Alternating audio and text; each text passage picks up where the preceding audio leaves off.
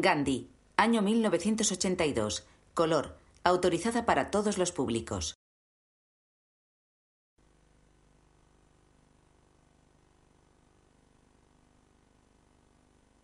Columbia Pictures.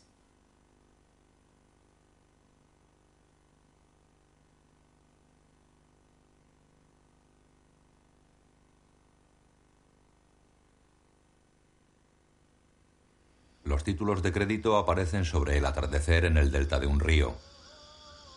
International Film Investors, National Film Development, Corporation Limited of India, Goldcrest Films International, Indo-British Films Limited presentan Gandhi, un film de Richard Attenborough.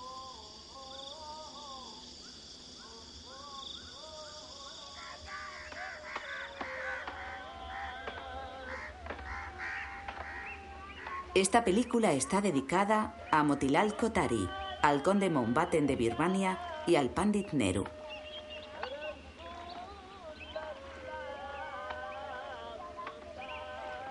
En un solo relato no puede resumirse la vida de un hombre. Es imposible dar a cada acto el peso que le corresponde, incluir cada acontecimiento, cada persona que ayudó a modelar esa vida. Lo único que sí puede hacerse es ser fiel en espíritu a los hechos e intentar abrirse camino al corazón de ese hombre. Nueva Delhi, 30 de enero de 1948. La multitud se concentra ante los jardines de la residencia del Mahatma Gandhi.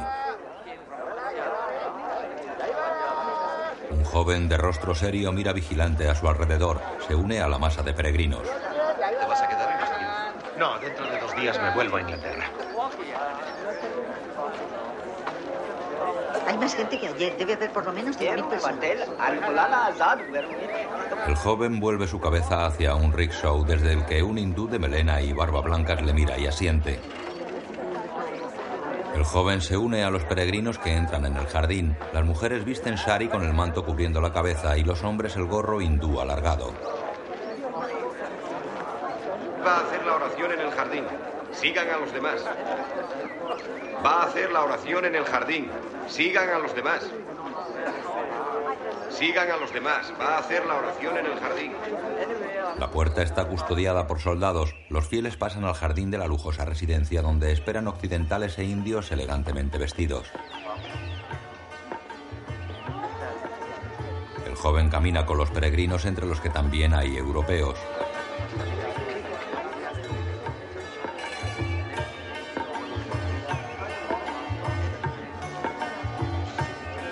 Avanza con la boca apretada y los ojos entornados fijos en el lugar por donde llega el Mahatma.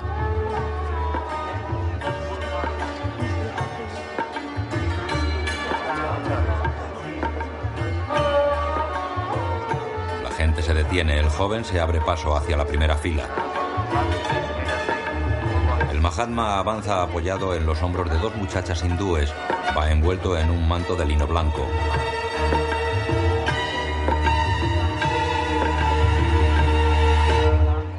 Mirada del muchacho se endurece. El Mahatma se suelta y saluda juntando las manos. El joven le besa los pies. Una de las chicas intenta apartarle. Hermano, Bapu ya llega tarde para la oración. Se alza y dispara. Oh, Dios mío. Gandhi se derrumba. Después militares desfilan junto a su féretro.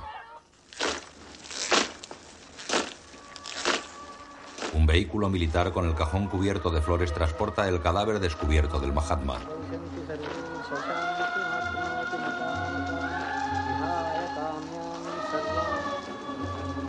La multitud abarrota la inmensa avenida arbolada.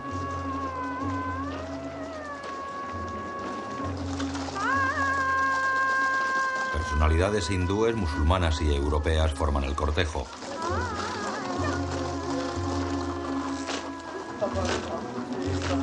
Precedido por lanceros a caballo, el féretro pasa ante la tribuna de prensa, en la que un periodista europeo radia la ceremonia. El hombre que es objeto de este masivo homenaje murió como había vivido, sencillamente, sin riquezas, sin propiedades, sin título ni puesto oficial alguno. Mahatma Gandhi no era el jefe de un ejército, ni el líder de un vasto territorio. No había logrado éxitos científicos ni tenía talentos artísticos. Y sin embargo, gobiernos y dignatarios de todo el mundo han unido hoy sus manos para rendir homenaje a este hombrecillo de color que vestido únicamente con un paño de pureza condujo a su pueblo a la libertad. Con palabras del general George Marshall, secretario del Estado americano. Mahatma Gandhi se ha convertido en el portavoz de la conciencia de toda la humanidad. Fue un hombre que convirtió la humildad y la simple verdad en algo más poderoso que los imperios. Y Albert Einstein añadió, a las generaciones venideras les costará creer que un hombre así, de carne y hueso, caminara una vez sobre la tierra.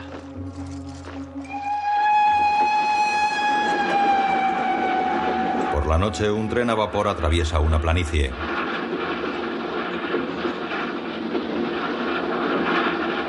África del Sur, 1893.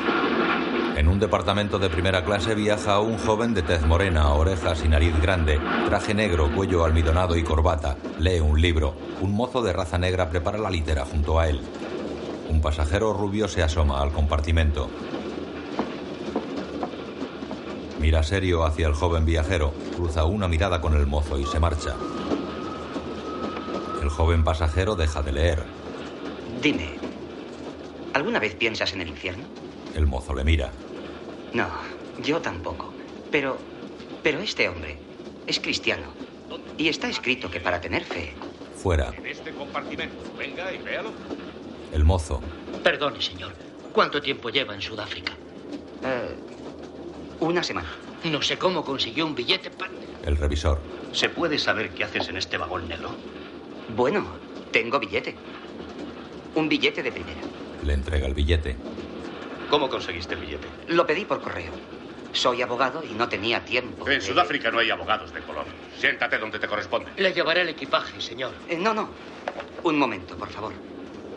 ¿Ve usted? Muestra su tarjeta. Mohandas Gandhi, abogado. Voy a Pretoria a llevar un caso para una compañía comercial india. Es que no me ha oído. No hay abogados de color en Sudáfrica. Señor, yo me doctoré en Derecho en Londres y ejercí en el Tribunal de la Cancillería. Soy consecuentemente abogado. Y puesto que soy a sus ojos de color, podemos deducir que al menos hay un abogado de color en Sudáfrica. Maldito kafir insolente. Échelo a patadas. O te vas con tu negro culo a tercera, o te echo en la próxima estación. Pero si yo siempre voy en primera, he viajado por todo el... El joven rueda por el suelo de un andén y tras él su maleta y cartera. El revisor le arroja el libro y cierra. El tren parte. El joven mira impotente mientras se sacude el polvo del traje.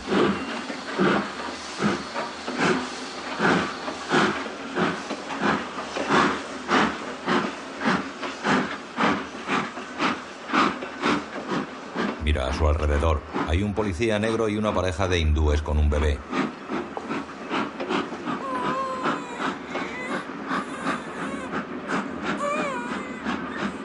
Hindúes salen de la estación. El joven queda solo en mitad del andén.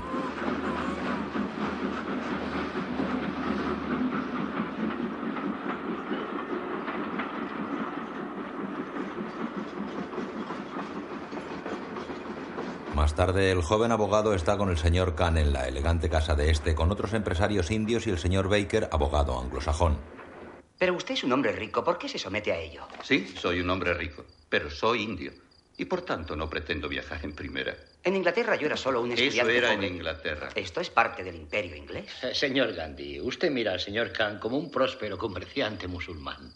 Para la mayoría de los sudafricanos es sencillamente un indio, y la inmensa mayoría de los indios, casi todos hindús como usted, fueron traídos aquí para trabajar en las minas y recoger las cosechas. Los europeos no quieren que hagan ninguna otra cosa. Pero eso es muy poco cristiano. Acabo Señor de- Gandhi, en este país, los indios no pueden andar por la acera con un cristiano. El joven Gandhi mira al señor Khan. Así que usted contrata al señor Baker como abogado, pero no puede andar por la calle con él. Bueno, sí puedo, pero me arriesgo a que alguien menos santo que el señor Baker me tire de un puntapié a la calzada. Gandhi les mira retador, se levanta decidido.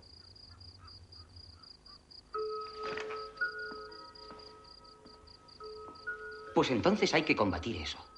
Somos hijos de Dios como todo el mundo. Alabado sea Alá. ¿Y con qué batallones va a combatir? Mm. Escribiré en los periódicos. De aquí y de Inglaterra. Utilizaré los tribunales. Va usted a causar muchos problemas. La oposición. Somos es- miembros del imperio.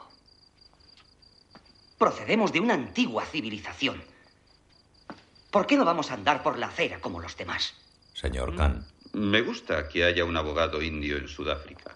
Eh, Pienso que nuestra comunidad podría contratarle por bastante tiempo, señor Gandhi, aunque pueda causar muchos problemas. Especialmente si causa muchos problemas. varios hindúes están en una explanada. Policías blancos les vigilan a corta distancia blandiendo largos bastones.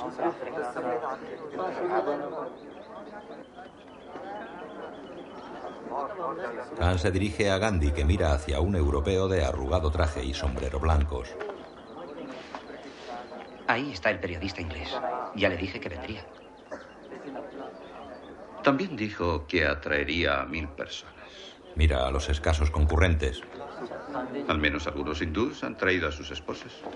No, yo le pedí a mi mujer que lo organizara. Algunos empiezan a marchar.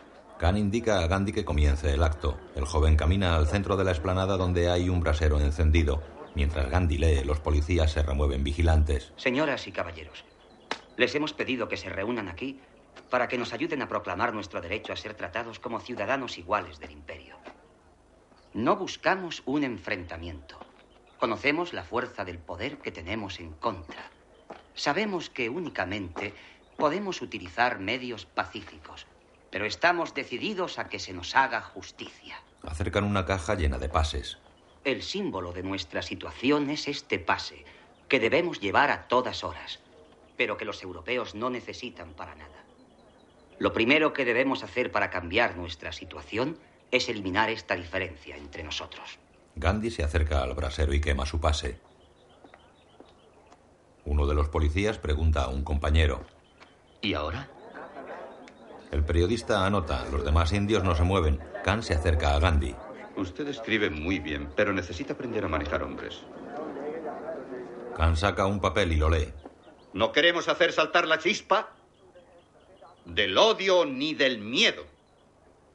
Pero os pedimos, hindús, árabes y sikhs, que nos ayudéis a iluminar el cielo y las mentes de los británicos desafiando esta tremenda injusticia. Vamos a quemar los pases de nuestro comité y sus partidarios. Os pedimos que echéis los vuestros al fuego con... ¡Malditos! Los policías corren y forman barrera entre el brasero y los asistentes. Esos pases son propiedad del gobierno. Así pues, detendré al primero que intente quemarlos. Khan, que había quedado junto al brasero, muestra en alto su pase y lo arroja al fuego. El sargento lo mira y ordena.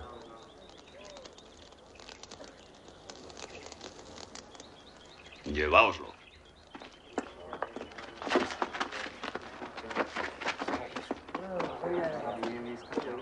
Gandhi observa cómo se llevan a Khan. Agarra la caja de pases y los lanza al fuego uno a uno ante la emocionada mirada de su joven esposa Casturba. El sargento descarga un bastonazo sobre la caja. ¡Negro de mierda! Casturba se altera. ¿Qué? ¿Hay alguno más?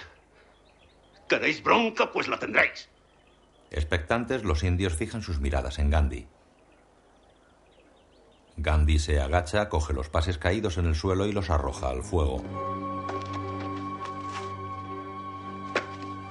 El sargento le mira irritado, se coloca tras él y le golpea en la mano con el bastón.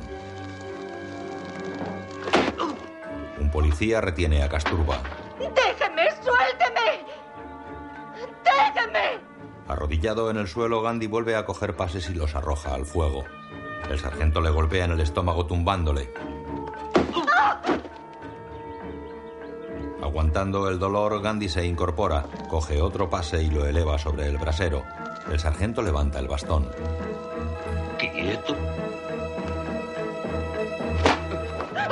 Gandhi arrojó el pase recibiendo otro bastonazo. El periodista observa impresionado. Tumbado en el suelo y con la cara ensangrentada, Gandhi alarga su mano temblorosa, coge otro pase y lo levanta en dirección al brasero. Un secretario informa al general Smash. Ha llegado la prensa británica del Cabo, señor. ¿Sí? Lo peor es lo del Daily Mail, señor. Dice, la quema de los pases por Dígale parte al del señor Gandhi. Henson que venga a verme. La quema de los pases por parte del señor Gandhi fue el acto más significativo en las colonias desde la declaración de independencia. Pues esta vez nos van a encontrar mejor preparados. El señor Gandhi descubrirá que se está dando golpes contra un muro. Gandhi lee la noticia en casa con su mujer. Un juez del Supremo ha confirmado que el señor Gandhi habría estado en su derecho si hubiera presentado querella por agresión, ya que ni él ni el señor Khan ofrecieron resistencia. ¿Qué te dije de la ley inglesa? ¿Qué te dije yo de la policía inglesa? ¿Sí? Entran sus tres hijos. Estamos muy contentos de que hayas vuelto, papá. Y yo de haber vuelto. Venid. El pequeñín corre a sus brazos. Cuidado con la cara. Los otros dos le besan los pies. Gandhi tiene la cabeza vendada y ahora luce un espeso bigote negro. Mañana os contaré mi estancia en el hospital de la policía. Vamos, daos prisa. Vamos. Los niños salen. Como auténticos caballeros británicos. Estoy muy orgulloso de ellos. Son niños. Y son indios. Señala los vendajes de su cabeza. ¿Me quitas esto? Por favor, se me clava cada vez que hablo. Después Gandhi sale de su casa adosada. Muestra su nuevo pase a su mujer. Ya lo tengo. Ya en la acera ve a un pastor anglosajón con alzacuellos y clermán blanco. El pastor sonríe. Usted debe ser Gandhi. Lo imaginaba mayor. Oh, lo siento. No, no, no, no importa. Me llamo Charlie Andrews. Vengo de la India. He leído muchas cosas sobre usted. Alguna será buena, espero. ¿Quiere dar un paseo? El cochero les sigue. Usted es clérigo. Sí, he conocido personas extraordinarias en la India y cuando supe lo que estaba usted haciendo aquí, quise colaborar. ¿Eso le sorprende? Ahora ya no. Al principio me asombraba. Pero cuando combates por una causa justa, empiezan a surgir personas como usted, como surgen hongos de la lluvia. Aunque sea peligroso. Se internan por un callejón donde juegan unos muchachos blancos. ¡Eh! Mirad lo que viene. Un pastor blanco y una oveja negra. Se paran. ¿No le parece que... ¿No dice el Nuevo Testamento, si tu enemigo te abofetea en la mejilla derecha, ofrécele la izquierda? Bueno, quizá la frase tuviera sentido metafórico. No creo que... No estoy yo tan seguro. He pensado mucho en ella y sospecho que significa que hay que tener mucho valor. Estar dispuesto a recibir un golpe, varios golpes, y no estar dispuesto a devolverlos, pero tampoco a dejarse avasallar. Cuando haces eso, impresionas algo en la naturaleza humana que hace que el odio hacia ti disminuya y aumente el respeto. Les cierran el paso. Creo que Cristo lo comprendió y, y he visto que da resultado. Buenos días. Baja de la acera, maldito indio. sí, baja de ahí. Cafir. Colin, Colin, ¿qué estás haciendo? Nada. Sal donde pueda verte. De mala gana, el chico sale a la calzada donde su madre le ve desde el balcón. He dicho que qué estás haciendo. Íbamos a limpiar un poco el barrio. Ya llegas tarde al trabajo. Creí que te habías ido hace diez minutos. ¡Date prisa!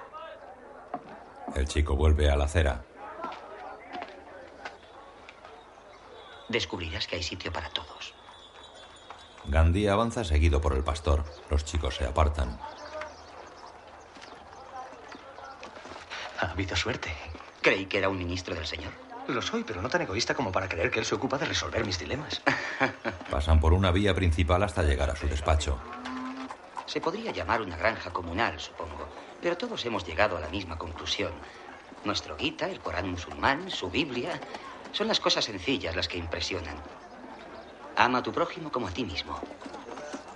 No siempre se practica, pero sobre eso los hindús tenemos mucho que aprender. Y es el tipo de cosas que están buscando en esta granja.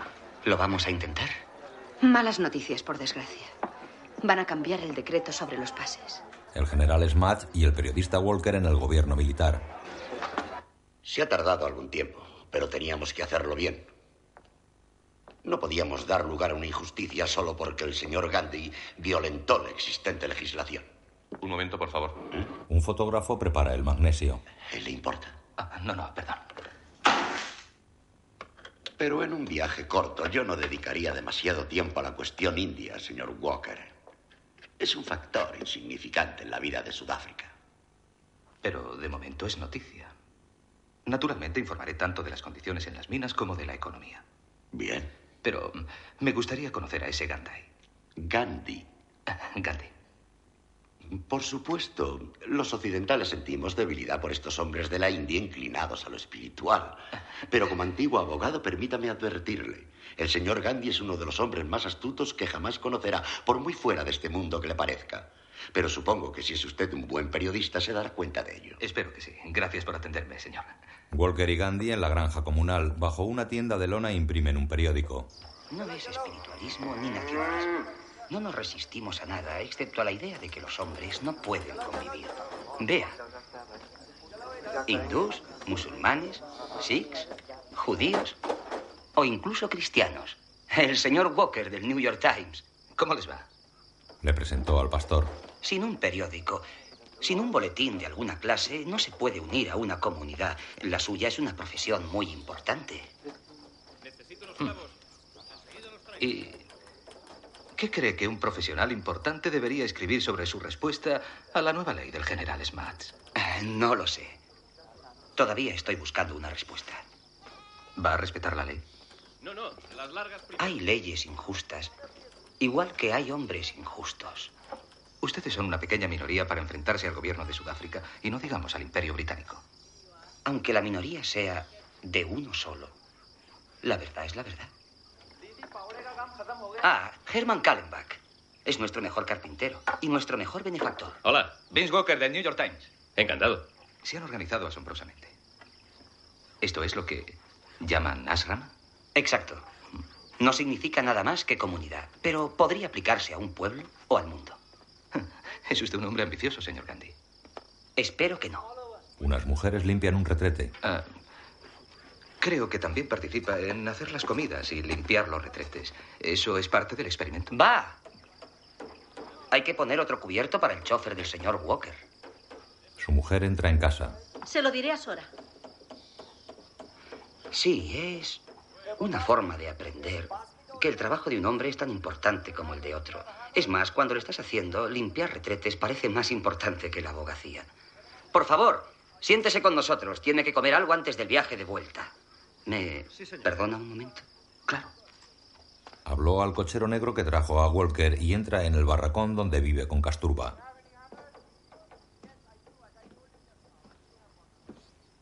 ¿Qué ocurre?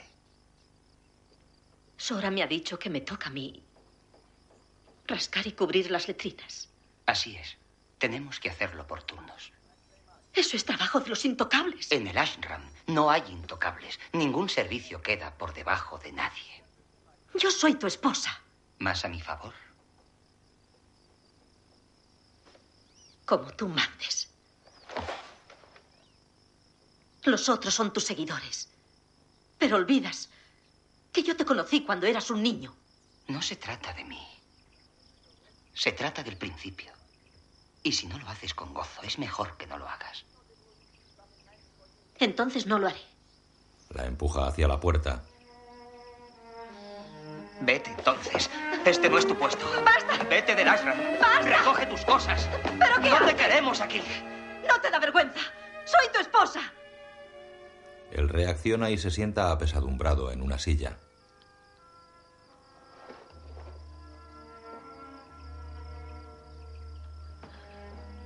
¿A dónde crees que podría ir?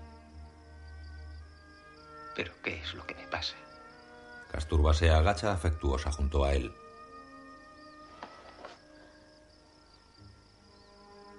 Que eres humano. Un ser humano.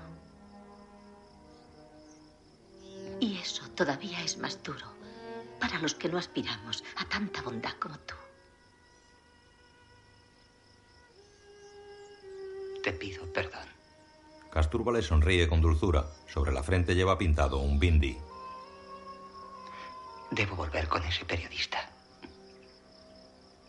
Y yo debo ir a rascar y cubrir las letrinas. Se miran intensamente. Tiempo después, los ciudadanos indios de Sudáfrica celebran un mitin en un auditorio. En el patio se sientan las castas principales y en el entresuelo y paraíso los intocables. Sobre la tarima está la mesa presidida por Khan y otros indios principales. Junto a Khan está sentado Gandhi. En primera fila los guardias vigilan. Gandhi se levanta y se coloca en el centro de la tarima. Doy la bienvenida a todos. Mira a los guardias. A cada uno de vosotros. No tenemos secretos.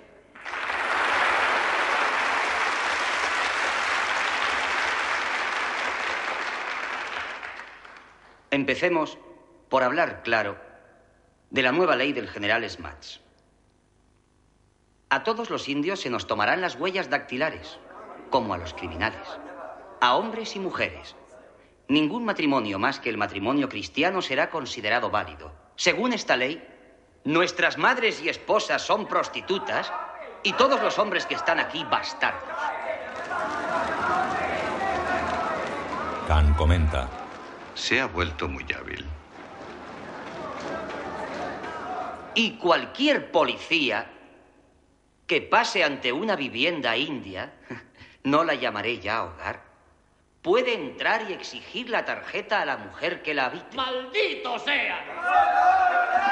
¿Lo entendéis? No es que pueda exigirla a la puerta. Es que puede entrar. Yo no permitiré que entren en mi casa. Os juro por Alá que mataré al hombre que insulte de esa forma a mi hogar y a mi esposa y dejaré que me ahorquen. El público toma la palabra. Hablar no sirve de nada. Si matamos a unos cuantos funcionarios antes de que ofendan a una mujer india, se lo pensarán dos veces antes de promulgar esa ley. Por esa causa yo estoy dispuesto a morir.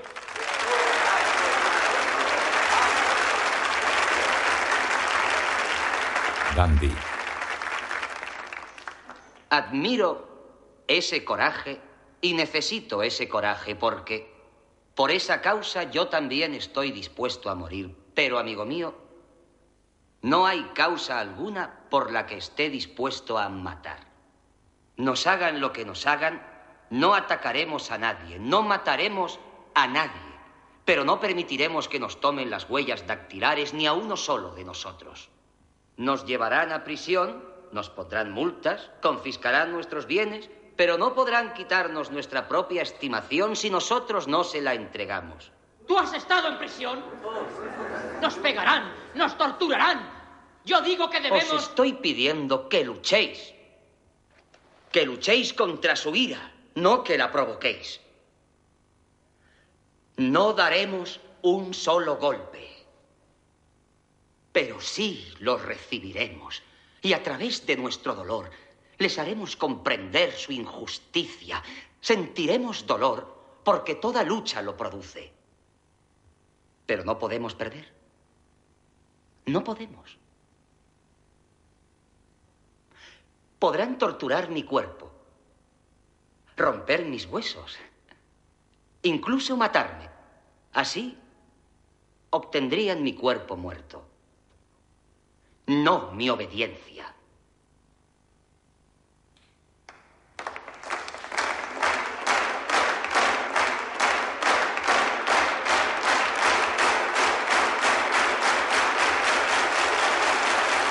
Los policías escuchan asombrados. Somos hindús y musulmanes, hijos de Dios, cada uno de nosotros. Juremos solemnemente en su nombre que, pase lo que pase, no nos someteremos a esa ley. Los asistentes se levantan, primero uno a uno, después todos en masa.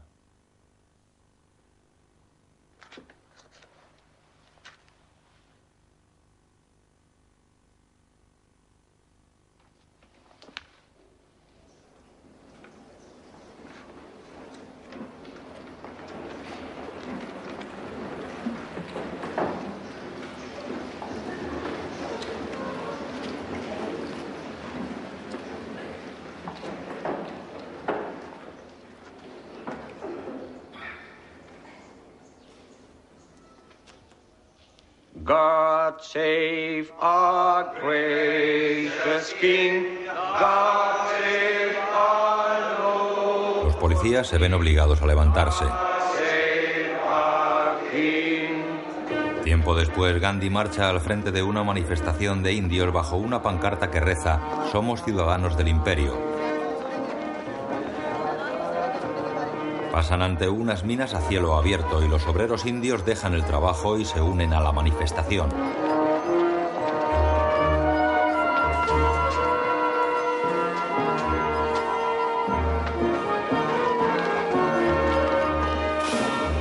El dueño de las minas se acerca en un automóvil de la policía.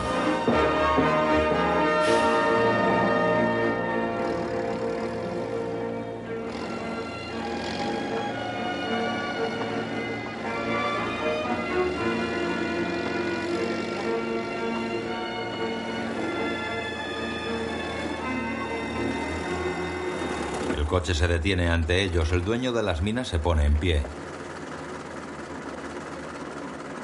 Estos hombres son trabajadores contratados. Deben estar en las minas. Sus compañeros están en la cárcel. Cuando los liberéis, volverán a su trabajo. Estás advertido. Estamos advertidos los dos. El hombre le lanza una mirada rencorosa. Luego se sienta y con gesto violento ordena al conductor que dé la vuelta. Un compañero comenta hacia Gandhi. No creo que dé mucho resultado. El automóvil se dirige hacia una factoría que se divisa al fondo. La manifestación continúa en dirección a la factoría.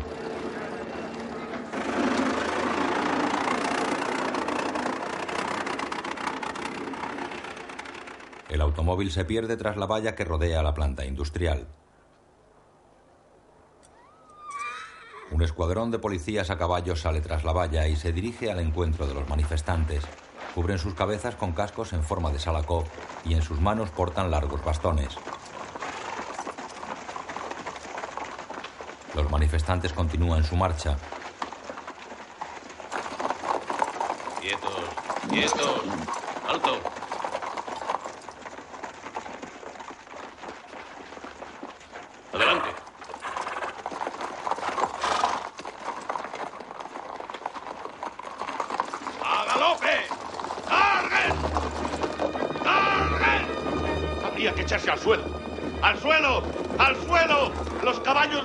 ¡Al suelo! Los manifestantes se tumban cubriéndose la cabeza con las manos. Al llegar junto a ellos, los caballos frenan y se encabritan, pero no atraviesan la masa de hombres tumbados.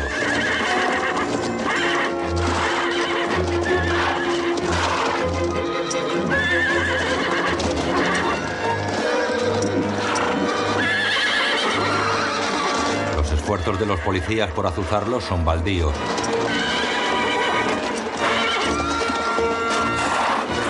El oficial ordena volver grupas. ¡Síganme! ¡Síganme! Los policías se alejan, lleno de polvo, Gandhi se incorpora.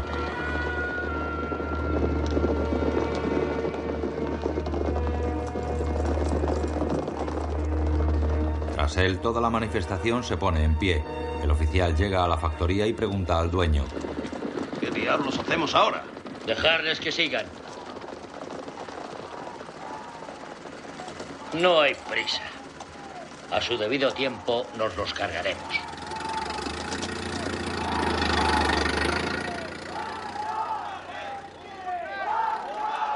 En la iglesia, el pastor anglicano dice su sermón dominical ante los fieles anglosajones. Puede que alguno de ustedes se alegre de que al fin el señor Gandhi haya sido llevado a prisión. Pero yo pediría a esta asamblea, reunida en la casa de Dios, el reconocimiento de que estamos siendo testigos de algo nuevo. De algo tan inesperado y poco usual que no es de sorprender que el gobierno esté desconcertado. Lo que nos ha obligado a hacer el señor Gandhi es preguntarnos sobre nosotros mismos. Como cristianos, son preguntas difíciles de contestar. Los fieles se van. ¿Cómo tratar a unos hombres que desafían una ley injusta? Que no combaten, pero se niegan a cumplirla. ¿Como cristianos o como personas que no han oído la palabra?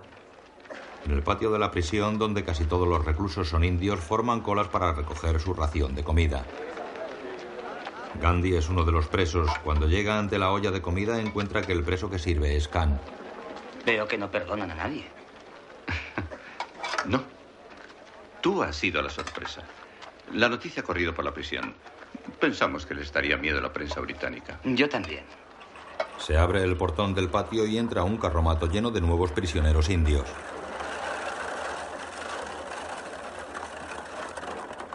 No sé a quién habrán dejado allí para trabajar. ¿Han tocado a las mujeres? Mi mujer desafió públicamente la ley y la han detenido a ella y a otras cuatro. Eso ha dividido al gobierno. Bueno, ya es una victoria. Si no cedemos, no será la última. No te preocupes.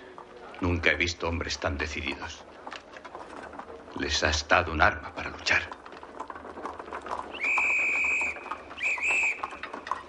¡Gandhi! ¡Que venga Gandhi! ¿Cuál de esos negros es? Gandhi mira tenso hacia el policía que lo busca. Después el secretario del general espera en el vestíbulo de la capitanía. Dos soldados traen esposado a Gandhi.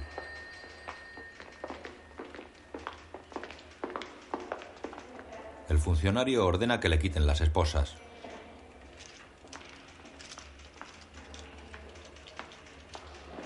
Luego lo llevan al lujoso despacho del general Smat, todo en mármoles, cortinajes y ricas maderas. Una mesa hay ejemplares de prensa inglesa con la foto de Gandhi y titulares sobre él. Ah. Señor Gandhi, he pensado que debíamos charlar. Gracias, Daniels. Gandhi ve su foto en el Daily Mail. ¿Le apetece una copa de Jerez? Gracias. No. ¿Un poco de té? He cenado en la prisión. Por favor, venga y siéntese. El general se sienta tras su gran mesa de despacho. Gandhi se acerca y queda en pie frente a él. El general le indica que se siente. Gandhi lo hace. Señor Gandhi, estoy medio decidido a solicitar al Parlamento que revoque la ley que hasta tal punto le molesta. Si lo pide usted, general Smatz, seguramente la revocarán. Mm, La cosa no es tan fácil. No sé por qué lo suponía. He pensado que se forme una comisión para que investigue la nueva ley. Creo poder garantizar que recomendaríamos su revocación. Les felicito. Pero también podrían recomendar que la inmigración india sea severamente restringida, si no prohibida. Gandhi baja su mirada. El general estudia sus reacciones. La inmigración no era una de nuestras reivindicaciones. Haríamos mal en plantearla ahora que estamos. Ahora que estamos en una posición de ventaja. El general acusa el golpe, luego coge la pluma y escribe. Voy a ordenar la liberación de todos los presos en 24 horas. Usted queda en libertad desde este momento. Gandhi se levanta indeciso.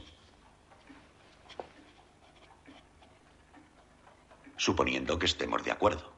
Sí, sí. Eh, solo que vestido así, preferiría irme en taxi. Mm, Está bien. Pero no tengo dinero para pagarlo. Ah, pues eh, yo tampoco. Lo siento muchísimo. Entra el secretario. Daniels, ¿quiere prestar un chelín al señor Gandhi para un taxi? ¿Cómo dice, señor? ¿Va muy lejos, Gandhi? Pues ahora que esto se ha arreglado, creo que voy a volverme a la India. Pero un chelín me va estupendamente por el momento. El secretario mira confuso al general que le hace un gesto afirmativo. El funcionario da un chelín a Gandhi. Gracias. Gandhi va hacia la puerta. El funcionario le sigue. No se moleste, señor Daniels. Puedo encontrar la salida yo solo. Gandhi sale solo con su traje de presidiario, dejando asombrados al guardia y al escribiente que están fuera. Bombay, India, 1915.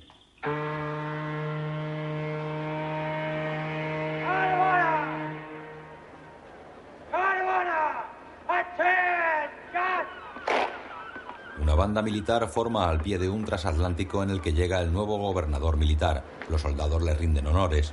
Unos pasajeros ingleses asomados a la borda comentan.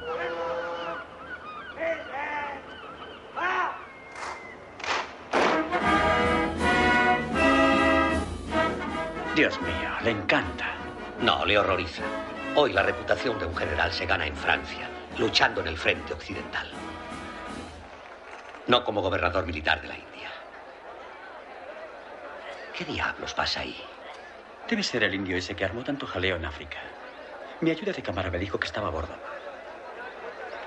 Ahí está. Gandhi desciende por la pasarela. La prensa le aborda. Va vestido como un culi. Yo creí que era abogado. Señor Gandhi, ¿se niega usted a vestir a la europea? No, no me niego. Sencillamente he querido vestirme como mis compañeros de prisión. Señor Gandhi, ¿apoyará usted el esfuerzo bélico? Sí, como ciudadano pretendo beneficiarme de la protección del imperio británico. Estaría mal por mi parte no ayudar a su defensa. Gracias. Ahora que ha vuelto usted a la India, ¿qué piensa hacer?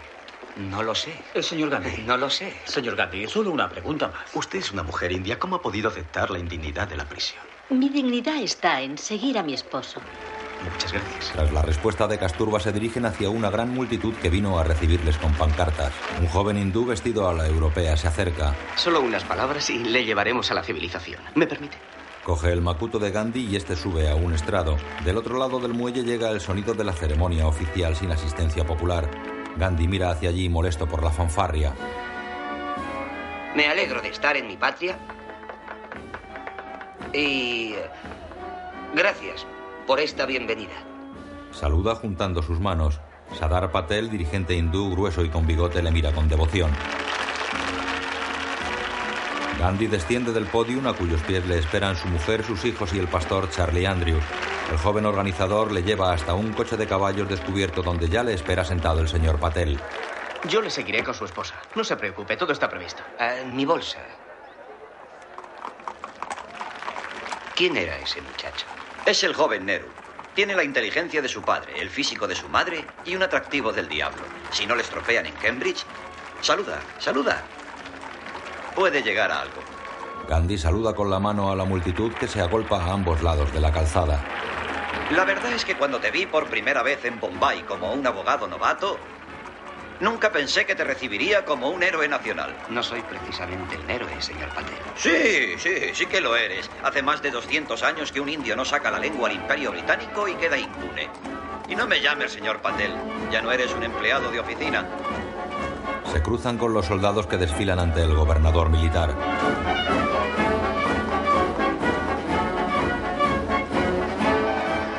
El coche de caballos entra en el núcleo de Bombay. Gandhi, ahora con ancho turbante al estilo hindú, mira entristecido la extrema pobreza de la harapienta multitud que abarrota las calles. Indiferente a ello, Patel le habla. El nuevo gobernador militar de la provincia del noroeste venía en ese barco. Lástima que viajases en tercera. Le habría impresionado un abogado indio que ha dado 100 vueltas al general Smatch. Gandhi está conmovido por la miseria que ve. Sí, supongo.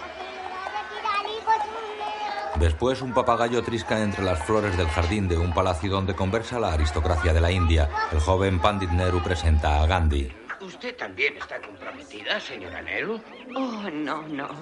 Yo dejo los asuntos prácticos a mi marido y la revolución a mi hijo. Señor Gandhi, voy a presentarle al señor Jinnah, uno de nuestros anfitriones, miembro del Congreso y líder de la Liga Musulmana. Encanta. Y al señor Prakash, que por desgracia va a ser juzgado por sedición e instigación al asesinato.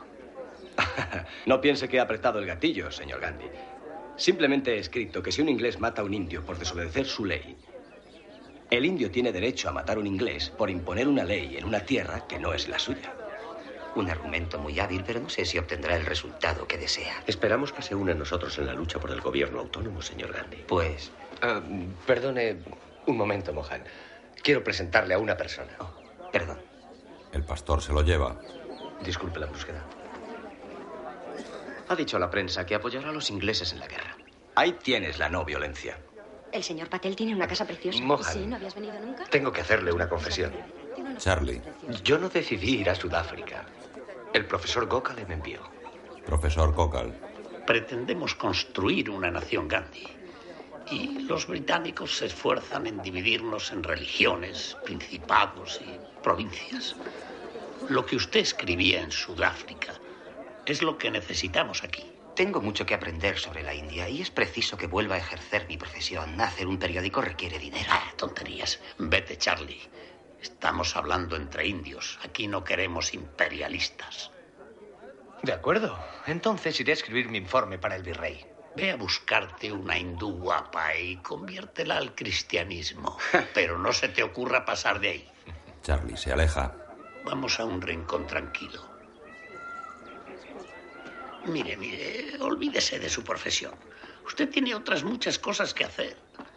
En India hay demasiados ricos y de ellos es el privilegio de financiar el esfuerzo de los pocos que pueden sacar a la India de la servidumbre y la apatía.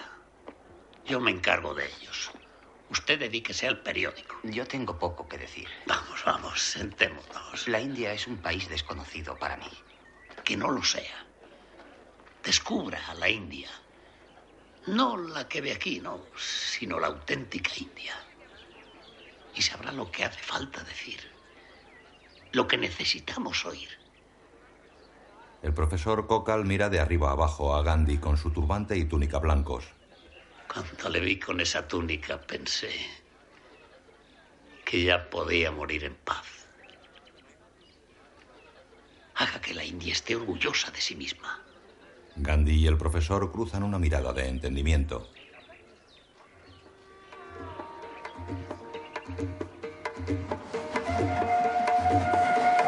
Un tren a vapor cruza la gran meseta india pasando ante varias mujeres que acarrean ánforas sobre sus cabezas cubiertas por el velo. En el interior, lleno de viajeros sentados en bancos de madera, viajan Gandhi y Kasturba, su mujer, ambos de blanco. Ella con el sari y el velo, y él sin turbante y con la cabeza rapada. Kasturba sonríe hacia el niño de una campesina sentada tras ellos.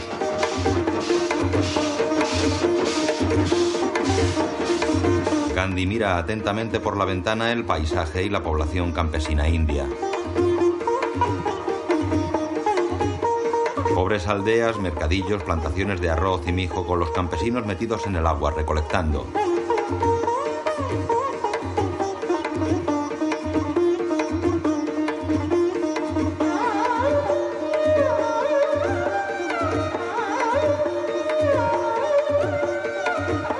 Y noche el tren cruza el país bajo la atenta mirada de Gandhi.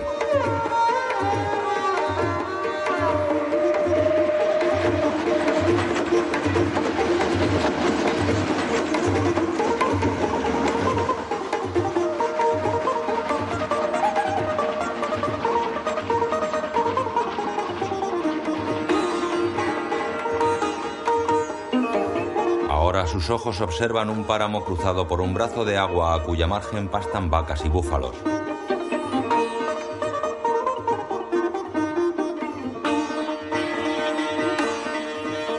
Ya en un terreno más escarpado ve a mujeres cavando la tierra, transportando enseres sobre la cabeza a la vez que cuidan de sus pequeños diseminados junto a ellas.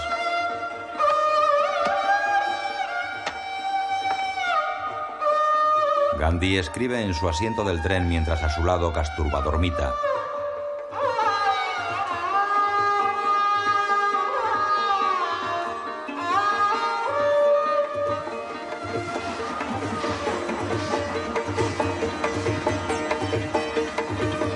Al anochecer el tren pasa sobre un puente que cruza un amplio río. Ya de día el tren se ha detenido sobre otro puente fluvial bajo el que las mujeres lavan ropa golpeándola. Gandhi ha bajado hasta el río. Moja su pañuelo en el agua, lo exprime y lo aplica en su frente y mejilla.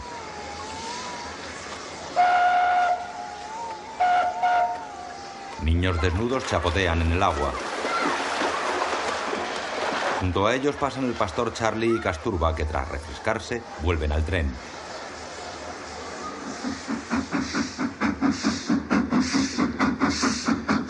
Ahora va lleno de viajeros que ocupan el techo de los vagones. Gandhi y Charlie asoman su cuerpo por la entrada del vagón, desprovista de puerta. Casturba se preocupa. Charlie, por favor. Estáis siendo muy infantiles. Pero el aire es puro. Además, ahí dentro no hay sitio. Ah, por favor, venid aquí. Vamos. No violencia, por favor. o me agarro con las dos manos o me caigo. ¡Inglés, ahí! Vamos, suba aquí. Llaman a Charlie desde el techo. Saí, ponga el pie en la ventana, vamos. Charlie trepa hacia el techo. Gandhi se alarma. ¿Qué estás haciendo? Acercarme más a Dios. Al verlo, Casturba se asusta y le agarra un pie. ¡Charlie! ¡Ten cuidado! Suelta, que le vas a matar. Por Suelta. Oh, Dios. Desde arriba los indios tiran de sus manos y desde abajo Gandhi y Casturba le agarran los pies. Finalmente logra acceder al techo. Los viajeros le sonríen con simpatía. ¿Lo ve? Se está muy bien aquí. Said. ¿Usted es cristiano? Sí, sí, soy cristiano. Yo conozco a una cristiana. Ah, sí. Bebe sangre. Sangre de Cristo. Todos los domingos. Desde abajo Gandhi le grita. ¡Charlie! Charlie ve que están entrando en un túnel. Todos se tumban sobre el techo. No se preocupe, ahí. Es muy seguro. Inclínese. Rece a Dios ahí. En este momento es mejor ser hindú. Patel, Nehru y Jinnah charlan. Estoy de acuerdo con Gina. Ahora que han entrado los americanos, la guerra terminará pronto. Los alemanes están agotados. Lo primero que haremos será reunir el partido del Congreso y exigir la independencia. Hablaremos con una sola voz, todos unidos. Patel habla a Nehru. Deberíamos invitar a Gandhi. Por cierto, ¿qué ha sido de él? Está descubriendo la India.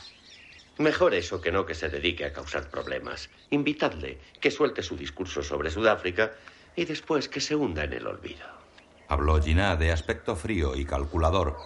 Mientras, el tren en el que va Gandhi se detiene ante otro tren descarrilado en la vía de sentido contrario.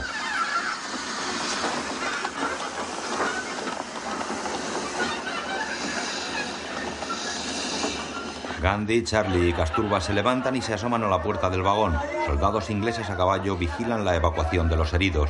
Uno de los soldados golpea a un indio con la parte plana de su sable. Unos insurgentes han descarrilado un tren militar. ¡Vamos! ¡Fuera! Pasan ante ellos llevando varias víctimas en camilla. Han matado a un soldado inglés. Junto a la vía por donde pasa la camilla con el soldado muerto, Gandhi ve varios cadáveres de indios. Después, Jinnah habla en el mitin del partido del Congreso Indio. Nos pidieron tolerancia. Nos pidieron paciencia. Unos tuvimos ambas cosas y otros no las tuvimos. Bien, su guerra particular ha terminado. Y aquellos de nosotros que les apoyamos y los que les negamos nuestro apoyo, hemos de olvidar nuestras diferencias. Ahora los ingleses ya no pueden poner otra excusa. La India quiere el gobierno autónomo. La India exige el gobierno autónomo. Los indios que abarrotan la gran carpa se ponen en pie y aplauden.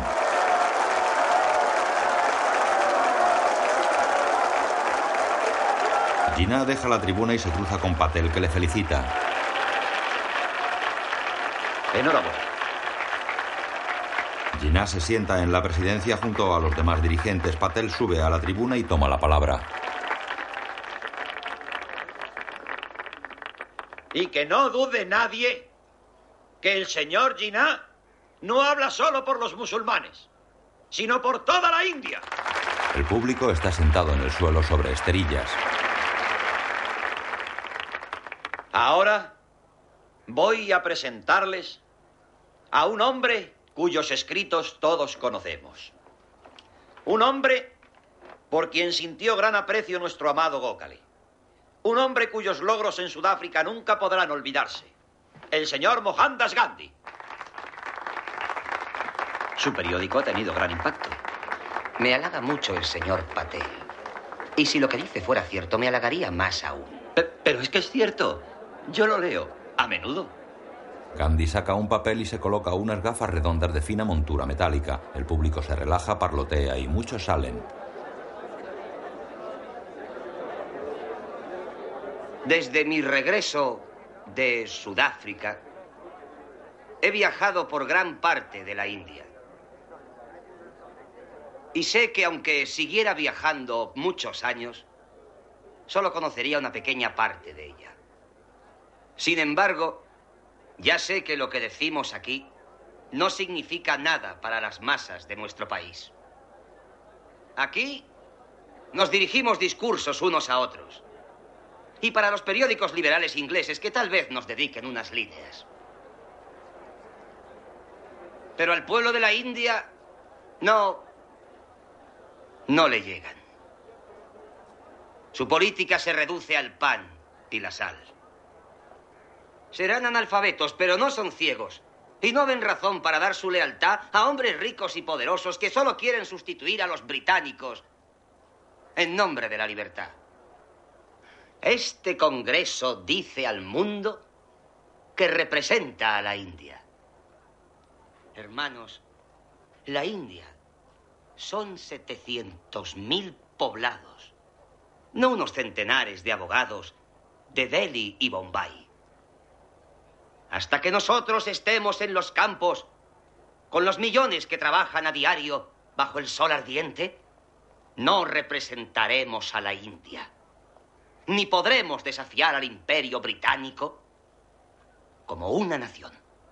Patel escuchó complacido y Gina preocupado. La gente volvió a sus sitios y escuchó atenta.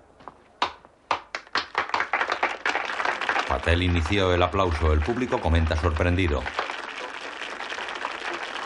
Nehru habla hacia Patel. ¿Has leído ya su revista? No. Pero creo que voy a leerla. Un automóvil descapotable avanza entre pantanos donde los campesinos lavan a sus búfalos. Este no puede ser el camino.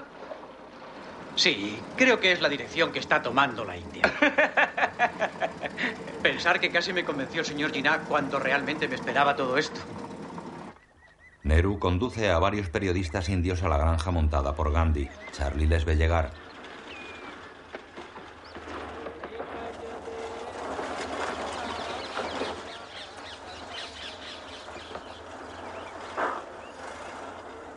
Nehru. Estamos buscando al señor Gandhi. Ah, pues... Creo que le encontrarán bajo ese árbol de ahí. Gracias. Estoy deseando conocer a esa nueva fuerza. Como ven, intento vivir como un indio. Gandhi pela patatas. Es un poco ingenuo. Porque en nuestro país son los ingleses los que deciden cómo viven los indios. Lo que pueden comprar, lo que deben vender, desde su lujo y en medio de nuestra terrible pobreza. Nos enseñan lo que es justicia, lo que es sedición. Y es natural que nuestros mejores jóvenes se den aires de dignidad oriental, mientras asimilan rápidamente y con avidez toda debilidad occidental en cuanto la han adquirido. Los periodistas escuchan respetuosos. Nehru. Cuando tengamos gobierno autónomo, ¿eso cambiará? Gandhi sonríe, le alarga el cesto de las mondas y camina hacia las cabras. ¿Me hace el favor? ¿Y por qué nos va a dar Inglaterra el gobierno autónomo? Hay que llevar las mondas a las cabras. No hacemos más que hablar y cometer actos de terrorismo salvaje. Hemos creado un ejército de anarquistas, pero ni un solo grupo que pueda realmente enfrentarse a los británicos en cualquier parte. Hola, hola. Pero usted no era opuesto a la lucha. Ahora hay que esparcirlas. Eso es. Les gustan las mondas recién peladas mezcladas con las podridas. Nehru le ayuda, los periodistas miran. Donde hay injusticia, pienso que es preciso luchar. Lo que hay que saber es si se lucha para cambiar las cosas o para infligir un castigo. Todos somos tan pecadores que debemos dejar a Dios la misión de castigar. Y si de verdad queremos cambiar las cosas, hay mejores medios de hacerlo que descarrilando trenes o atravesando gente con una espada. El fuego está listo. ¿Lo ve? Incluso aquí vivimos tiranizados. Candy se aleja.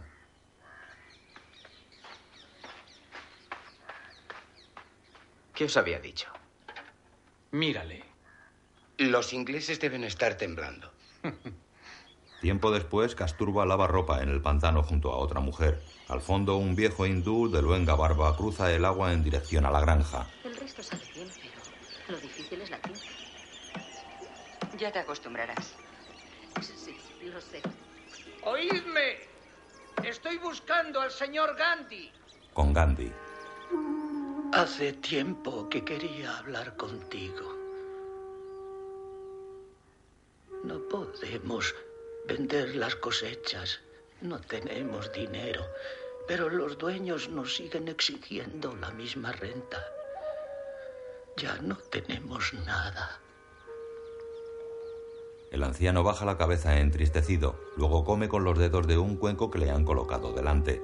Al fondo, desde la cocina, Casturba mira a Gandhi que parece conmovido.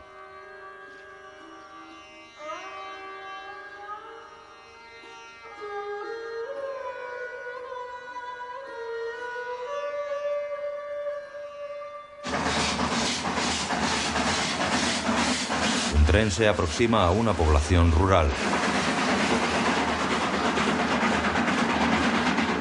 Un oficial británico con uniforme beige y Salakov cabalga hacia la estación.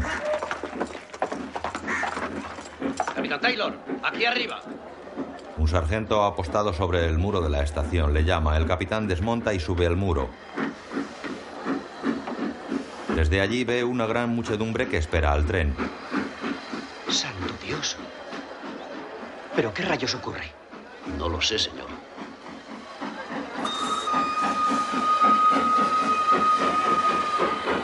El agente recibió un telegrama que decía simplemente, viene él, y daba la hora de llegada. El tren se detiene entre la gente. ¿Quién diablos es él? No lo sé, señor. Del tren sale la frágil figura de Gandhi, seguido por Casturba y precedido por el viejo de luengas barbas.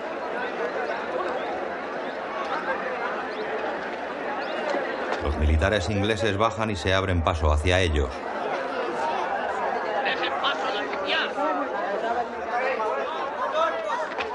¡Apártese! ¡Quítense! ¡Quítense del medio! El joven oficial se planta ante Gandhi. ¿Quién diablos es usted? Me llamo Gandhi, Mohandas Gandhi. Pues quien sea, no le queremos aquí. Le sugiero que se vuelva en ese tren antes de que arranque. Ellos parece que sí me quieren. Oiga usted, si lo prefiere, puedo hacer que le detengan. ¿Bajo qué acusación? El oficial queda confundido. No quiero problemas. Soy un indio que viaja por su propio país. No sé por qué va a haber problemas. Más vale que no los haya. El oficial se aleja. ¡Apártense! ¡Abran paso al oficial!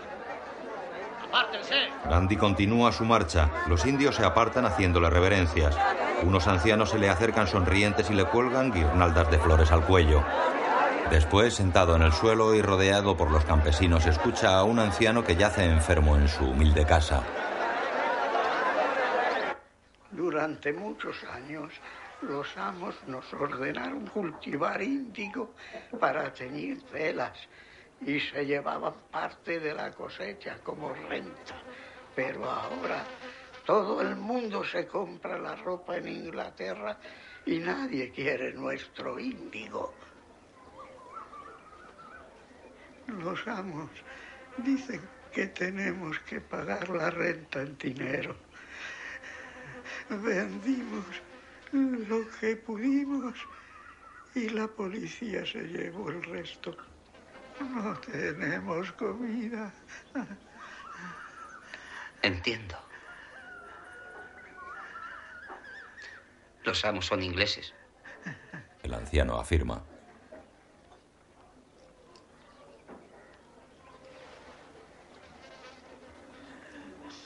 Intentaremos hacer lo que podamos. El anciano levanta su mano agradecido. Casturba consuela a la mujer que llora sobre su hombro.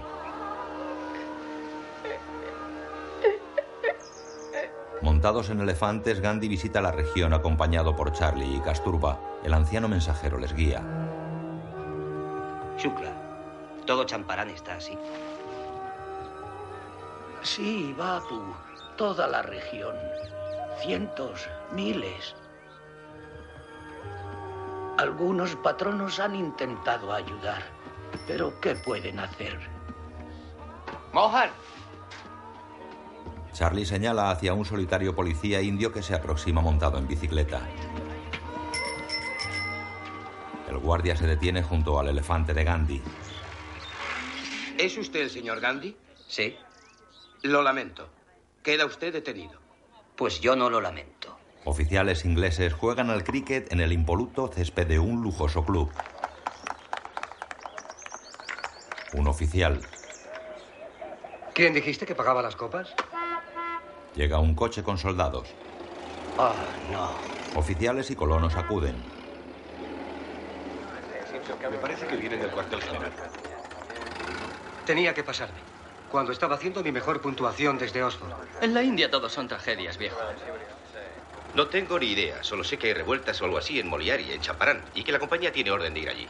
La multitud rodea el cuartel de Moliari, custodiado por soldados.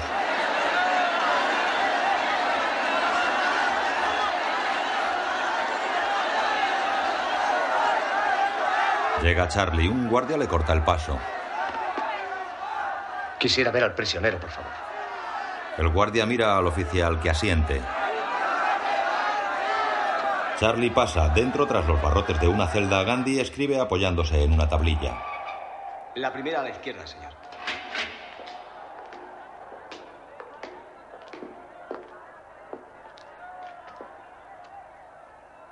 Charlie, Como en Sudáfrica. No es eso. No estoy más que retenido. Bueno, hasta que se celebre el juicio. La prisión vendrá entonces. Se quita el manto y queda con un taparrabos. ¿Te han quitado la ropa? Ahora mi ropa es esta. Siempre tuviste algo de puritano, Mohan. Si quiero ser uno más entre ellos, tengo que vivir como ellos. Sí, ya sé que tú sí. Suerte que no nos pasa a todos. Mi puritanismo va por otras vías. Soy demasiado modesto para esta exhibición. Charlie mira al guardián indio de las tropas coloniales inglesas. No podría entrar junto al prisionero. Soy clérigo. Muy serio, el guardián abre la celda y le deja pasar.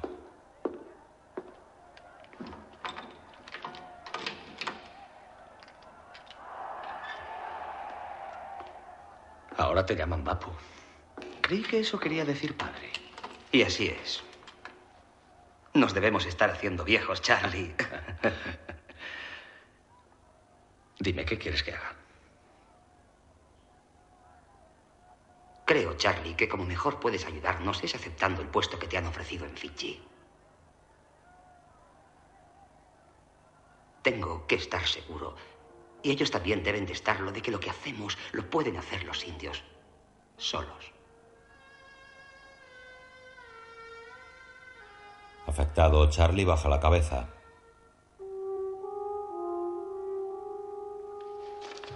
Pero ya conoces la estrategia. El mundo está lleno de gente que desprecia lo que está pasando aquí. Necesitamos la fuerza de esa gente. Antes de irte, podrías ayudarnos a ponerla en el buen camino. Gandhi le entrega sus escritos.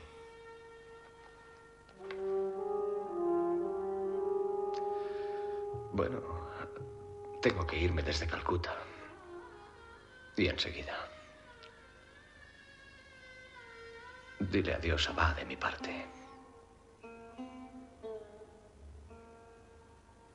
En fin, Nosotros no decimos adiós, Charlie. Vayas donde vayas, estarás siempre en mi corazón. Gandhi sonríe al entristecido clérigo. Sala del juicio abarrotada de indios.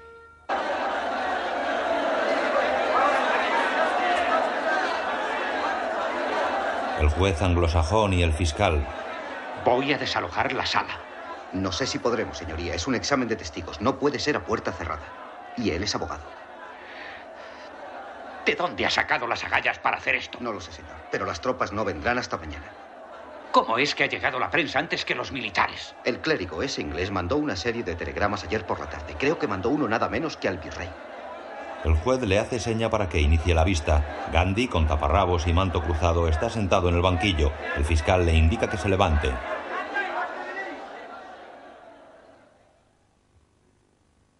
Se le ha ordenado salir de la provincia por alteración del orden público.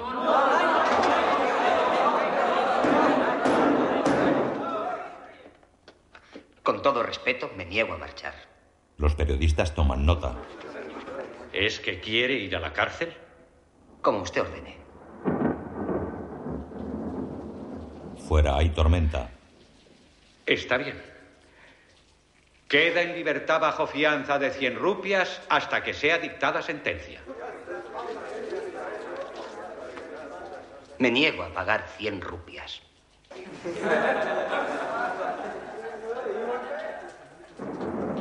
Juez y fiscal están estupefactos.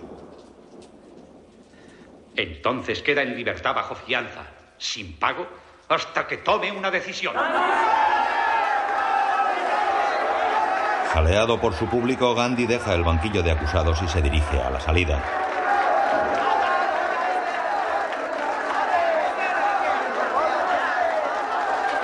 Fuera la multitud le espera aguantando el fuerte aguacero.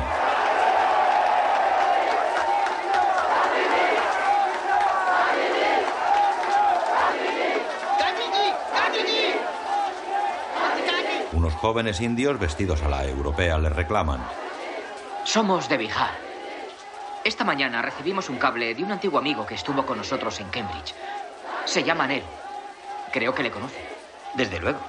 Dice que usted necesita ayuda. Y hemos venido a dársela. Debo documentarme fría, racionalmente, sobre lo que aquí está pasando. Puede que tarden meses. No tenemos compromisos urgentes. Deberán vivir con los campesinos. Y puede ser peligroso. Los jóvenes asienten sonrientes. Gandhi les devuelve una amplia sonrisa. Residencia del teniente gobernador, algunos meses después. Enorme edificio palaciego estilo colonial. Dentro el gobernador discute con el enviado del gobierno inglés. No sé a dónde va a llegar este país. Pero hombre de Dios, usted mismo subió las rentas solo para financiar una cacería. Y algunas de esas otras acciones, palizas, detenciones ilegales, exigencias de servicios sin pagar, incluso denegarles el agua. En la India. Nadie sabe lo que cuesta conseguir que trabaje esa gente. Pues ha conseguido convertir a ese individuo medio desnudo en un héroe internacional.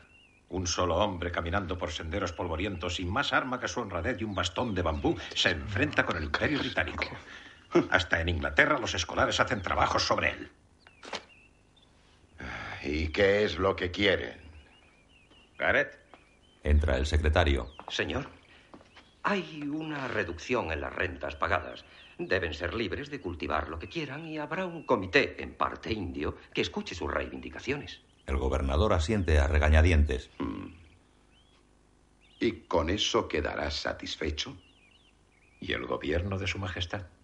Solo falta su firma para los terratenientes. El secretario coloca el documento ante el gobernador que lo firma.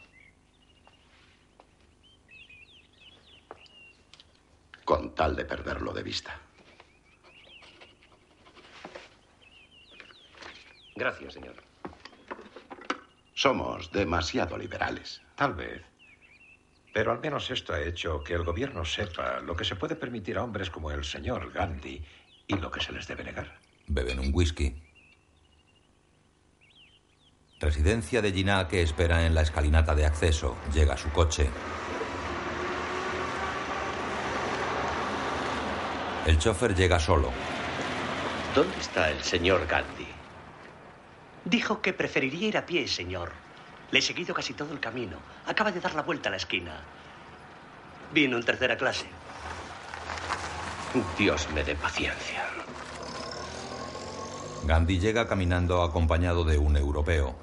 Es un honor para mi casa. Ah, el honor es nuestro. Eh, quiero presentarle al doctor Karenbach, que es un antiguo amigo. Le interesan mucho las flores. Me he tomado la libertad de decirle que puede pasear por sus jardines mientras hablamos. Diré que venga el jardinero. Seguramente tienen mucho de qué hablar. Gracias. Gina entra con Gandhi al salón donde esperan Patel, Nehru y dos jóvenes. Caballeros, el héroe de Champarán. No, tan solo el hombre testarudo de Champarán. Al señor Patel ya le conoce. Maulana Sad, mi colega, como yo musulmán, y salido de la cárcel recientemente. Ala. El señor Kripalani. Y por supuesto conoce al señor Nehru. Estoy empezando a conocer al señor Nehru. Por favor, siéntese. Siéntese. Patel. Bien, señores. Les he pedido que vengan aquí, por gentileza del señor Gina, porque he tenido ocasión de ver la legislación y coincide exactamente con los rumores. Detenciones sin garantía y encarcelamiento automático por posesión de materiales considerados sediciosos. Y se citan concretamente sus escritos. Eso por ayudarles en la Gran Guerra. Solo hay una respuesta para eso, la acción directa, a una escala que no puedan dominar. Habló Gina. Yo no lo creo así. Neru. El terrorismo solo serviría para justificar la represión. ¿Y qué tipo de líderes produciría? ¿Serían los hombres más idóneos como futuros gobernantes de la India? Yo también he leído los escritos del señor Gandhi, pero prefiero que me gobierne un terrorista indio a un terrorista inglés. Y no pienso someterme a semejante ley. La verdad, yo pienso que esto requiere otros remedios que la resistencia pasiva. Habló Patel. Si me permiten, yo por mi parte nunca he abogado por nada pasivo. Gandhi se levanta. Pienso como el señor Gina. No debemos someternos a esas leyes. Jamás. Y creo que la resistencia debe ser activa y provocativa. A un criado. ¿Puedo? Le coge la bandeja que porta. El criado queda confuso. Quiero poner en evidencia a los que pretenden tratarnos como esclavos. Al criado. Gracias. Gandhi recoge las tazas y les sirve. A todos ellos. Y perdonen mi estúpido ejemplo. ¿Me permite? No, por favor, pero quiero cambiarles su mentalidad.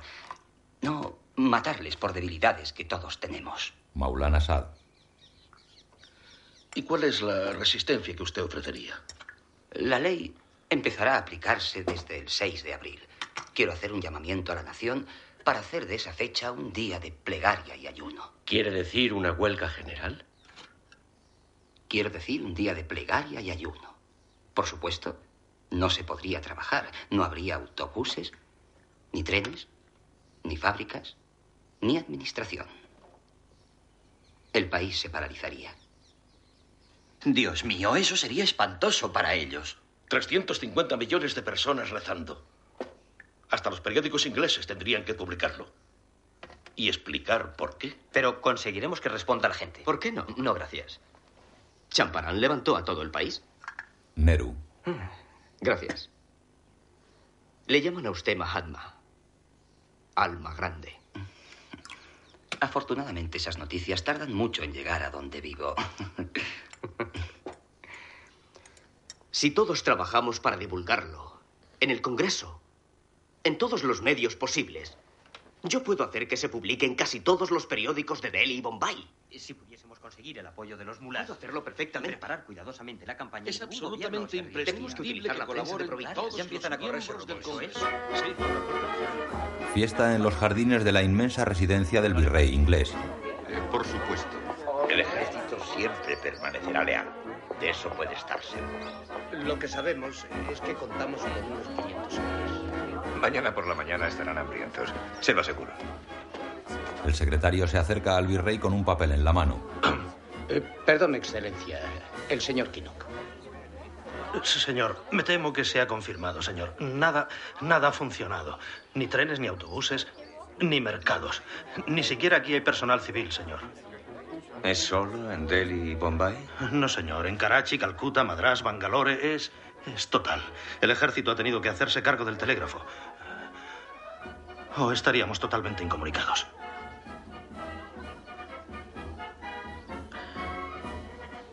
No lo puedo creer. Mañana va a distribuir su periódico en Bombay. Han organizado una marcha en Victoria Road. Que lo detengan.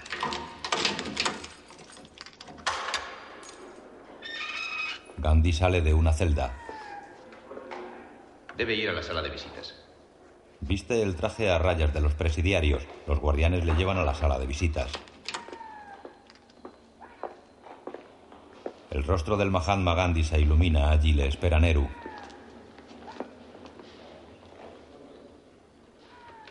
Bapu. ¿Usted también? Es menos ceremonioso que Mahatma. Siempre sonriente, Gandhi le saluda juntando sus manos ante sí. Luego le invita a sentarse. Desde su detención, no han cesado los disturbios. No son muy grandes, pero no cesan. Yo he intentado impedirlos. Y Patel y Kripalani tampoco descansan. Pero varios civiles ingleses han muerto. Y el ejército ataca a la masa de gente con porras. Y a veces algo peor.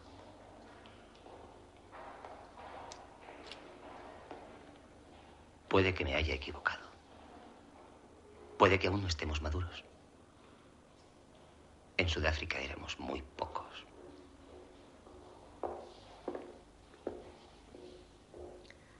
El gobierno tiene miedo. No saben por dónde tirar. Temen más al terrorismo que a usted. El virrey ha accedido a liberarles y habla en favor de la no violencia. Nunca he hablado en favor de otra cosa. El templo dorado de Amritsar refulge al sol chapado en oro. Una gran construcción de mármol blanco rodea el edificio situado en mitad de un gran estanque.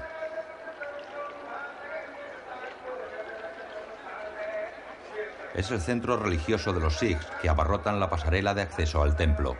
Cerca de allí, en un gran patio rodeado por muros con un estrecho acceso, tiene lugar un mitin de los Sikhs. Inglaterra es poderosa. Lo es su ejército y su armada. Su moderno armamento. Pero cuando una gran potencia como esa ataca a un pueblo indefenso, pone de relieve su brutalidad, su debilidad. Sobre todo si ese pueblo no responde con violencia. Una tanqueta sale del cuartel inglés. Tras ella, un coche descubierto con el general y los oficiales. Detrás, una compañía de soldados ingleses y tropas coloniales indias marchan a paso ligero.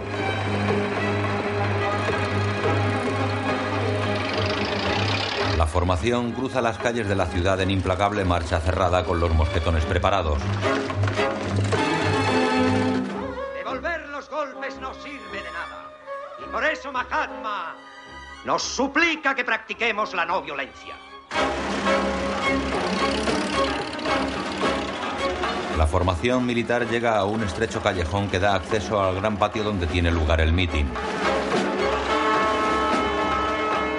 Lo angosto de la entrada hace detenerse a la tanqueta.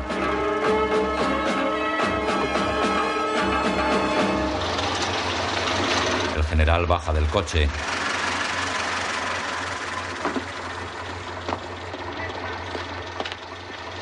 ¡Retroceda! ¡Retroceda!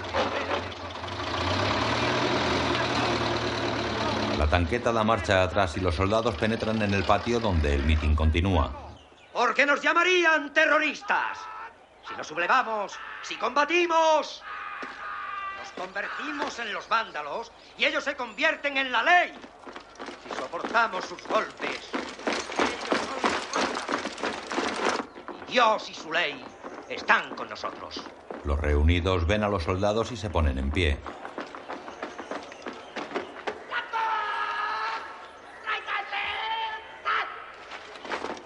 Los soldados forman dos líneas cortando la única salida a unos 20 metros de los reunidos. Calan bayonetas.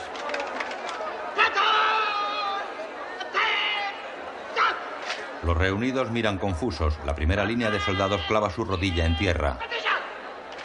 El dirigente Sig. Debemos tener el valor de aceptar su ira. Habildar, mayor.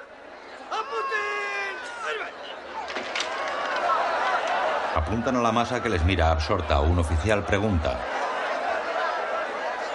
¿Les damos una advertencia, señor? Ya se les ha advertido. Nada de asambleas. ¡Fuego! ¡Fuego!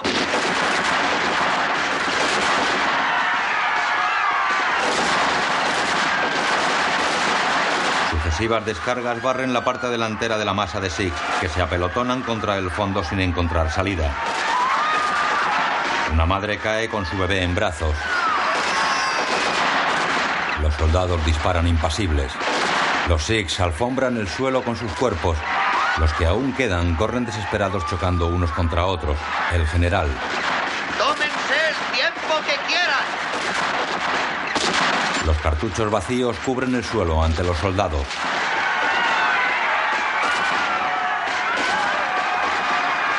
Unas mujeres se aferran desesperadas a una verja cerrada. Un grupo de hombres se han pegado al muro y subiendo unos sobre otros intentan saltarlo. El general lo advierte. ¡A su izquierda! ¡Sí, señor! Los soldados disparan a ese grupo.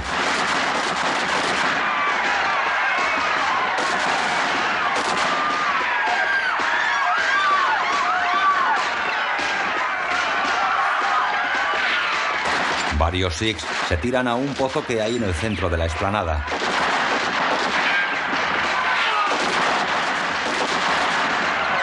Una madre corre con su hijo en brazos. Una descarga la mata cayendo muerta al pozo.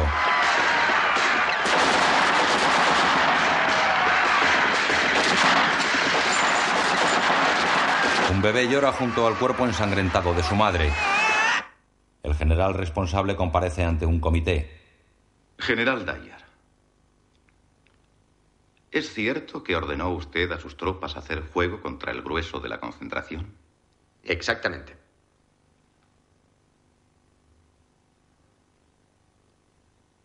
¿1516 muertos y heridos? ¿Con 1600 balas? Mi intención era infligir una lección que tuviera impacto en toda la India.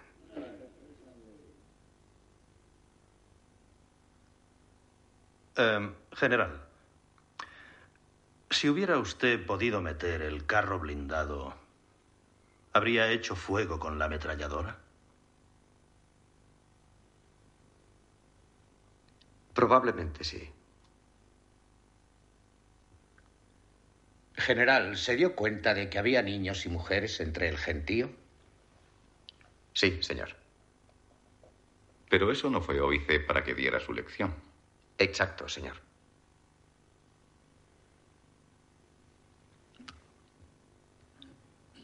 ¿Puedo preguntarle qué previsiones tomó para los heridos? Estaba dispuesto a ayudar al que se expresara. General, un niño que ha recibido un balazo de un Lee Enfield 303, ¿cómo se puede expresar? El general mira confundido.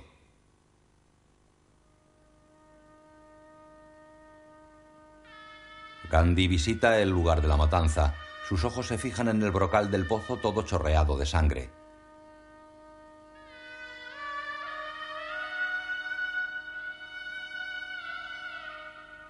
A unos pasos Neru le observa.